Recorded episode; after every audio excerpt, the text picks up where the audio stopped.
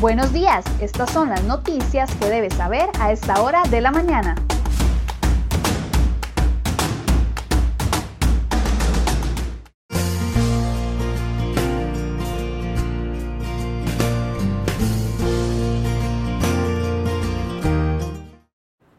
Jueves 8 de octubre, muy buenos días, muchas gracias por acompañarnos en una edición más de CR Noticias. Vamos de inmediato con las informaciones que hemos preparado para el día de hoy.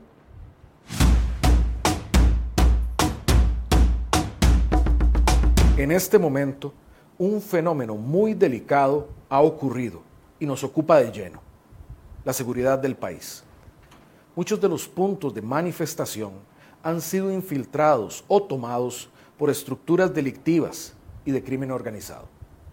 Esto confesado por parte de los organizadores del movimiento, quienes, como sabemos hoy, no tienen el control de estas manifestaciones. Esto incluye violentos ataques contra las personas de la policía, como atacar delegaciones o incluso tirarles encima cócteles Molotov o un Bajop. Le pido a los manifestantes de buena fe y con agendas concretas y territoriales que depongan los bloqueos y llevemos la discusión a la mesa. El presidente Carlos Alvarado solicitó a los manifestantes que se levanten los bloqueos y que se detenga la violencia. Esto tras un tenso miércoles donde la fuerza pública intervino en varias zonas del país y recibió a cambio violentos ataques que ponen en peligro a los oficiales. Alvarado confirmó que los grupos infiltrados del crimen organizado se han colado en los bloqueos y protestas.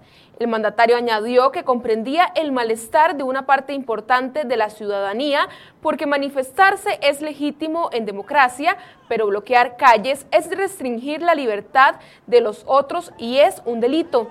Anoche se dirigió a los oficiales de la fuerza pública por la frecuencia policial y les agradeció la labor de los últimos días. Además, Alvarado sostuvo este miércoles una reunión con los rectores de las universidades estatales para preparar el diálogo con varios sectores ante la convulsa situación económica y social que vive el país.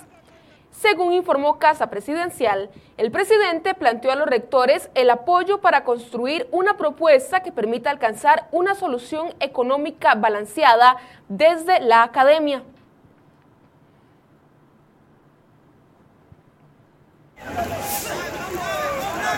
Bueno, se está quemando la buceta.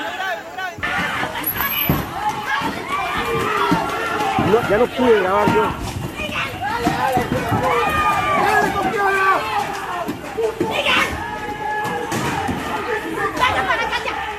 Ahí se está quemando. Arde el fuego para la fuerza pública.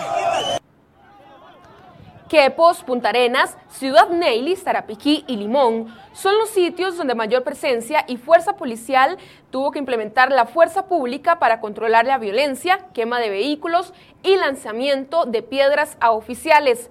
Así lo confirmó el ministro de Seguridad Pública, Michael Soto, quien dijo que ha sido en estos lugares donde han tenido mayores inconvenientes a la hora de dispersar a los manifestantes.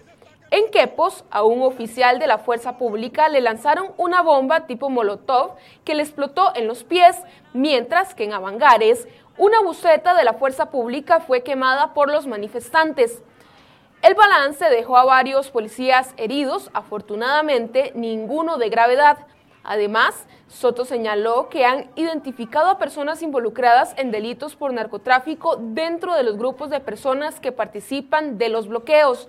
Para el jerarca es de suma preocupación que existan movimientos que están siendo influenciados por criminales debido a que la estrategia podría interpretarse con la intención de conseguir reclutar a personas violentas. En estos sitios de mayor conflicto se ha logrado identificar quema de vehículos policiales, linchamiento a oficiales, uso de cócteles tipo Molotov, entre otros artículos, para herir o afectar a los efectivos de la fuerza pública. Este jueves nos acompañará en Enfoques a las 8 de la mañana Rubén Hernández, abogado constitucionalista, para abordar este tema y la actual situación que vive el país.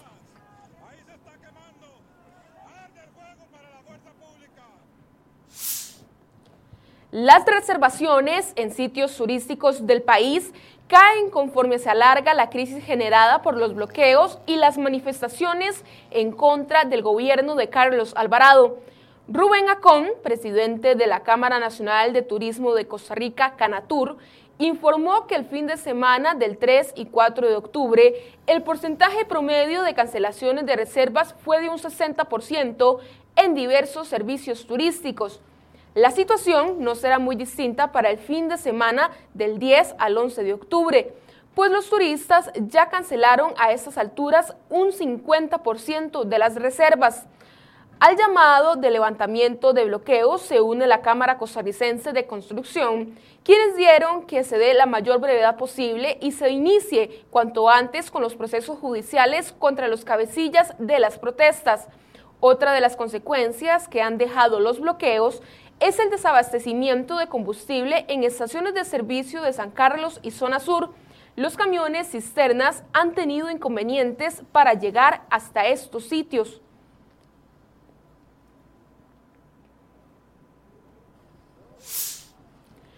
Los bloqueos, las marchas, el tortuguismo y todo ese tipo de manifestaciones que se han presentado en la última semana en el país tendrían su impacto directo en los próximos reportes de la situación por el COVID-19. Expertos consultados por crhoy.com advierten que durante estos actos están rompiendo muchas de las medidas de higiene y seguridad recomendadas en estos tiempos de pandemia. Juan José Romero, epidemiólogo de la UNA, señaló que hay muchas cosas en estas manifestaciones que son factores que pueden llevar a un incremento de los contagios. Romero enfatizó en que los manifestantes no les está tomando la temperatura ni les están preguntando si tienen signos de resfrío o si han tenido algún contacto con alguna persona sospechosa. A esos puntos puede añadirse que en los lugares no hay puestos para lavado de manos y las personas llegan a compartir a espacios reducidos por largo tiempo. Además, el uso de mascarilla obligatorio desde el pasado 9 de septiembre en el país no se está haciendo de la manera correcta, como muestran muchas de las imágenes de diferentes manifestaciones en el país.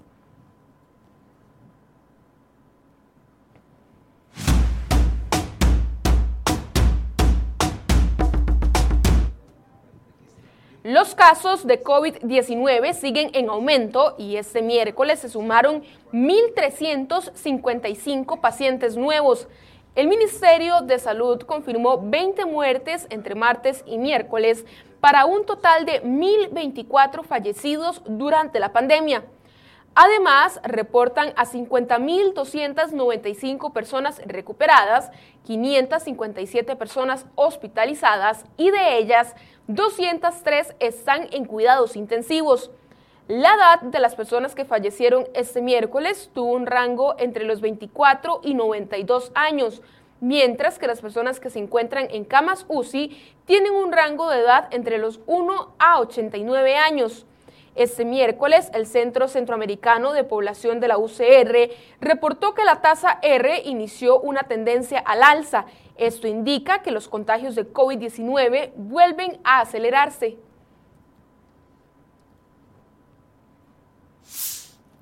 El video lo muestra claramente. Un conductor hizo un viraje indebido en U y eso provocó que un motociclista lo impactara a un costado la noche del miércoles en Escazú. El accidente ocurrió minutos antes de las 10 de la noche en el llamado cruce de Escazú, en las cercanías del supermercado Más por Menos. Tras el impacto, el motociclista quedó tendido en el pavimento, pero no sufrió lesiones de gravedad. Un hombre fue asesinado de un balazo en la cabeza la noche del miércoles mientras se encontraba en calle Fallas de Desamparados. El hombre de 35 años presentaba una herida de arma de fuego en el cráneo. Cuando los paramédicos llegaron a la escena, él se encontraba sin signos vitales. Además, otro hombre no identificado murió tras recibir un impacto de bala en la cabeza en Sagrada Familia de San José. Tras la confirmación acerca de que los huesos hallados en San Jerónimo de Cachí corresponden a los restos de Alison Bonilla, su familia ha decidido no realizar el funeral hasta después de haber entrado por última vez a ese lugar. La familia va a ir primero a buscar lo que ellos consideran serían las partes que faltan de la joven. Sigifredo Pérez, jefe de operaciones de la Comisión Nacional de Emergencias, informó que han atendido 15 incidentes provocados por las fuertes lluvias de la tarde del miércoles en todo el país. Las emergencias se presentaron en el Cantón de la Unión y Paraíso de Cartago, además de otros sectores en Guanacaste y el Pacífico Central.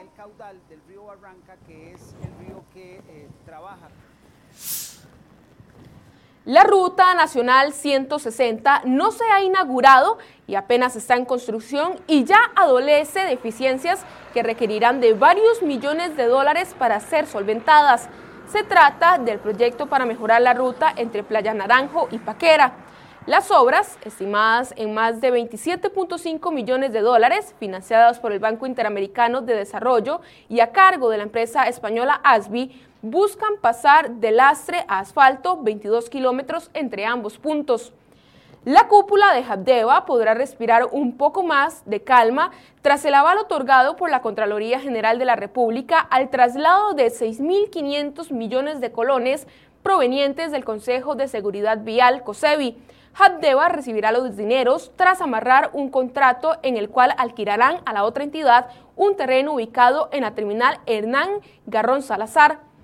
Este miércoles los diputados asistieron al nuevo edificio de la Asamblea Legislativa para conocer y reconocer sus nuevos espacios de trabajo a partir del próximo lunes 19 de octubre, donde además hicieron una oración y en otras informaciones, por medio de un acuerdo establecido por la Junta Paritaria de Relaciones Laborales entre los sindicatos y el Ministerio de Educación Pública MEP, se acordó prorrogar a los trabajadores interinos en el 2021.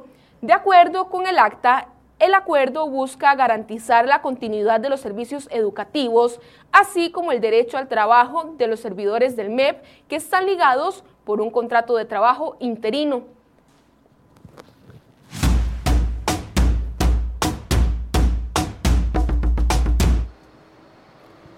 La idea de utilizar las reservas monetarias del Banco Central como alternativa al crédito con el Fondo Monetario Internacional tomó fuerza en los últimos días con una propuesta planteada por economistas de la Universidad Nacional.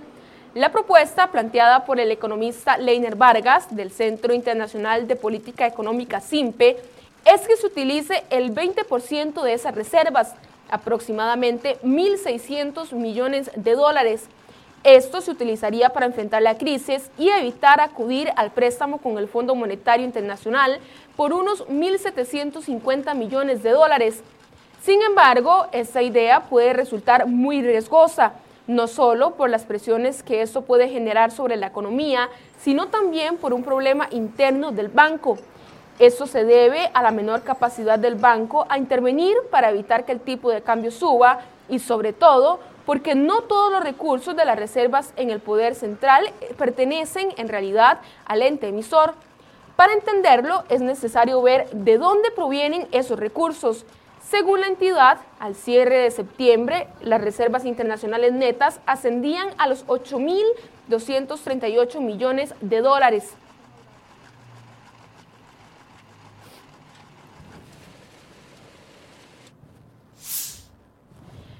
Espera que acabe el 2020 para celebrar que se ha ido un año muy malo, pues las proyecciones económicas para el 2021 no son nada alentadoras, ni tampoco para el 2022. Usted debe saber que la incertidumbre financiera se alargará. En un informe técnico sobre el presupuesto nacional 2021, la Contraloría General anticipó un escenario no muy diferente al actual. La desaceleración económica que experimenta Costa Rica en el 2020 implicará fuertes recortes en el, gasto a futuro. Lo anterior debido a la aplicación de la regla fiscal que le pone un tope al crecimiento del gasto público. La Contraloría determinó que el gasto total para el 2022 podrá crecer un máximo de un 1.7%. Para el 2022 se aplicará la regla fiscal que delimitará el gasto observando el crecimiento promedio anual del Producto Interno Bruto PIB nominal de los últimos cuatro años anteriores a la formulación del presupuesto, es decir, que usará para dicha tarea los datos del PIB del periodo 2017-2020 y el endeudamiento del gobierno como porcentaje del PIB correspondiente al cierre de 2020 con un 70.4% del PIB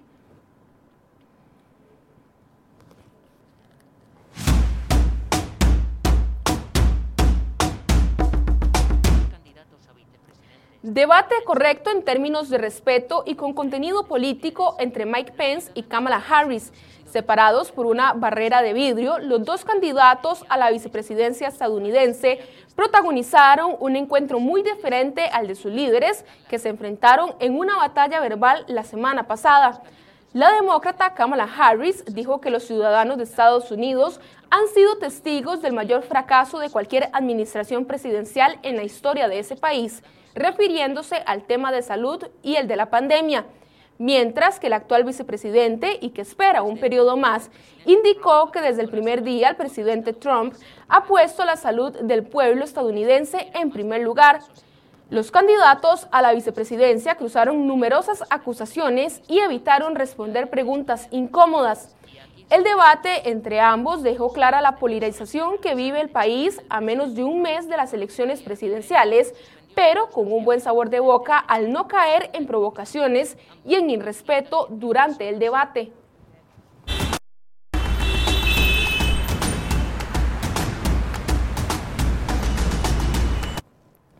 7 y 37 de la mañana realizamos en este momento el reporte del tránsito. Iniciamos en la rotonda de la Y, donde vemos una cantidad importante de autos, pero no se reportan presas de mayor importancia. Y ahora nos ubicamos en el sector del boliche de Cariari, la vista hacia San José, donde también son bastante favorables las condiciones del tránsito para todos aquellos conductores que buscan ingresar hoy a la capital.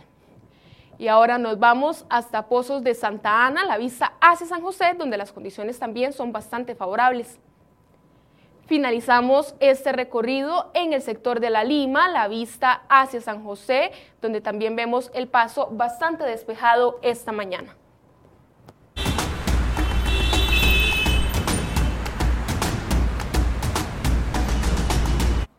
Y así finalizamos esta edición de CR Hoy Noticias. Recuerde que a partir de las 8 de la mañana inicia el programa Enfoques aquí en la cuenta de Facebook de crhoy.com y los esperamos mañana a partir de las 7 y 20 de la mañana con más noticias.